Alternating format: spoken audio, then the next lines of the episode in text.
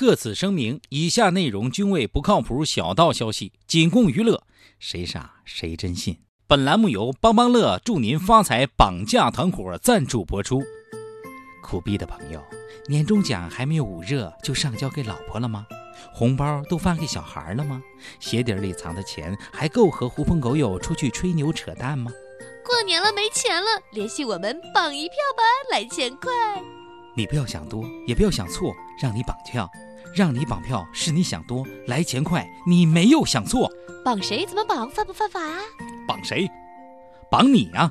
我团伙现推出绑架自己服务，要挟亲朋好友交赎金，让你过年不光送钱，还能看到回头钱。演技不好不用愁，老司机打的你直磕头。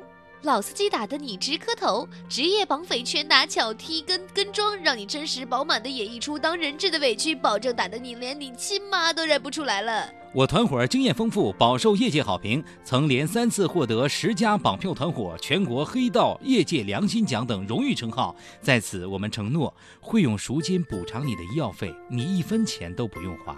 你要问我图个啥？你快乐就是我快乐，我们是助人为乐的绑架团伙，就图个刺激，请认准帮帮乐公司。下面偷偷传播几条新闻。各位听众，各位网友，大家好，今天是二月三号，星期三，我是年终奖都给了小桑的小强。大家好才是真的好，各位听众网友不要误会，小强的年终奖给我是因为他欠我钱，我不是他老婆，我是小桑。欢迎收听新闻七点整，今天要整的主要内容有：近日，在网友微博上投诉在丽江旅游时遭到宰客，他们一行人点了六份炒饭、两份米线和七听可乐，共消费二百四十八元。清单上显示，可乐八元，炒饭二十二元，米线十六元。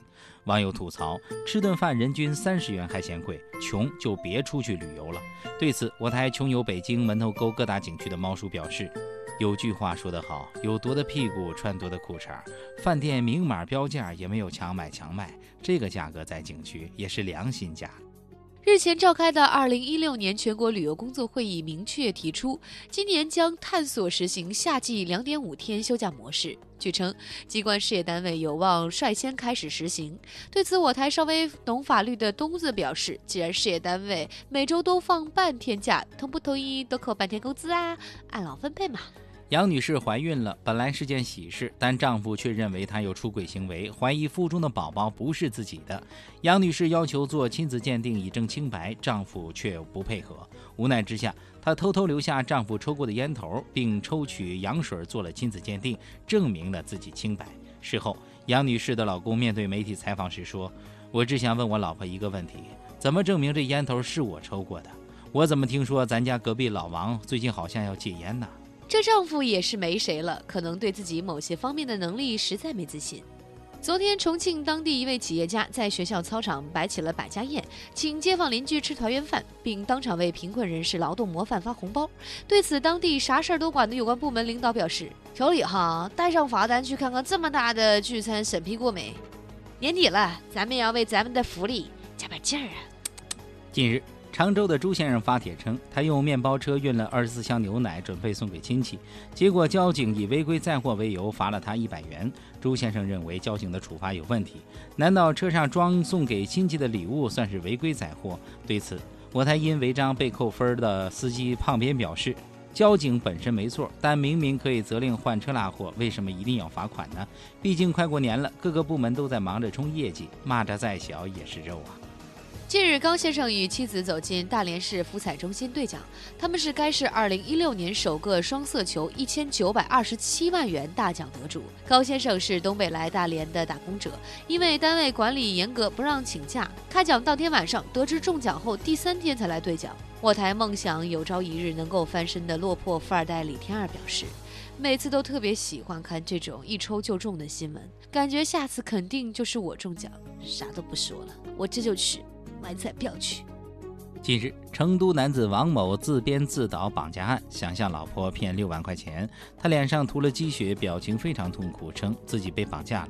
可他拙劣的演技被警察叔叔当场拆穿。当他老婆知道真相后，当街暴打了他一顿。我台屌丝鲁大炮表示，这人不光伤了他老婆的心，还伤了广大单身网友的心。凭什么这智商还能找到老婆？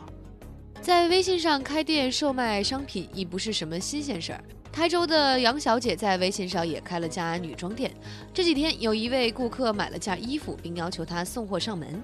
天真的杨小姐万万没想到，她送货上门后被非法囚禁长达十二个小时。幸好当天杨小姐来了例假，嫌疑人劫色的意图才没有得逞。对此，我台播霸小编秋子表示：“这嫌疑人一看就是老司机，不敢闯红灯，有职业道德。”下面请听详细新闻。妻子怀孕了，丈夫本该高兴，但杨女士却因为这个喜讯和丈夫闹了一场。原来，丈夫怀疑自己漂亮的妻子有婚外情，认为肚子里的孩子不是他的。杨女士想做亲子鉴定证清白，却被丈夫拒绝，并一口咬定孩子就不是她的。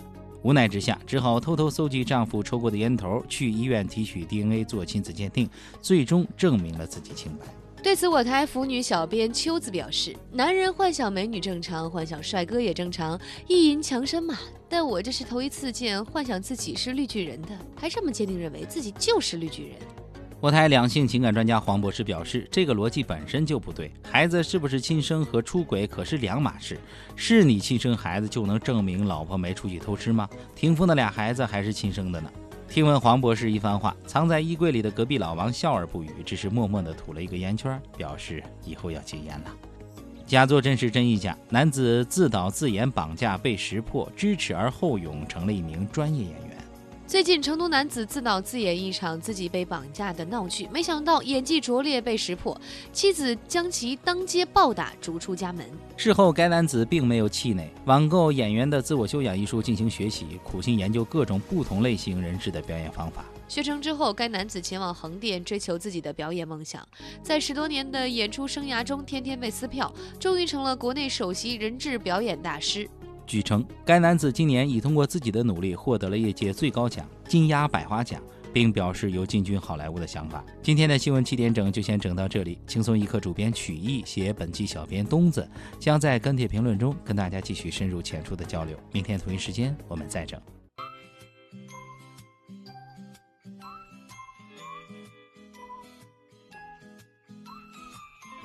媳妇儿，结婚前你为什么喜欢养狗啊？又听话又能开门，冬天还能叫，不省心的时候还可以替他了解节气。你说呢？那现在咋不养了呢？嗯，有了你，真用不着他。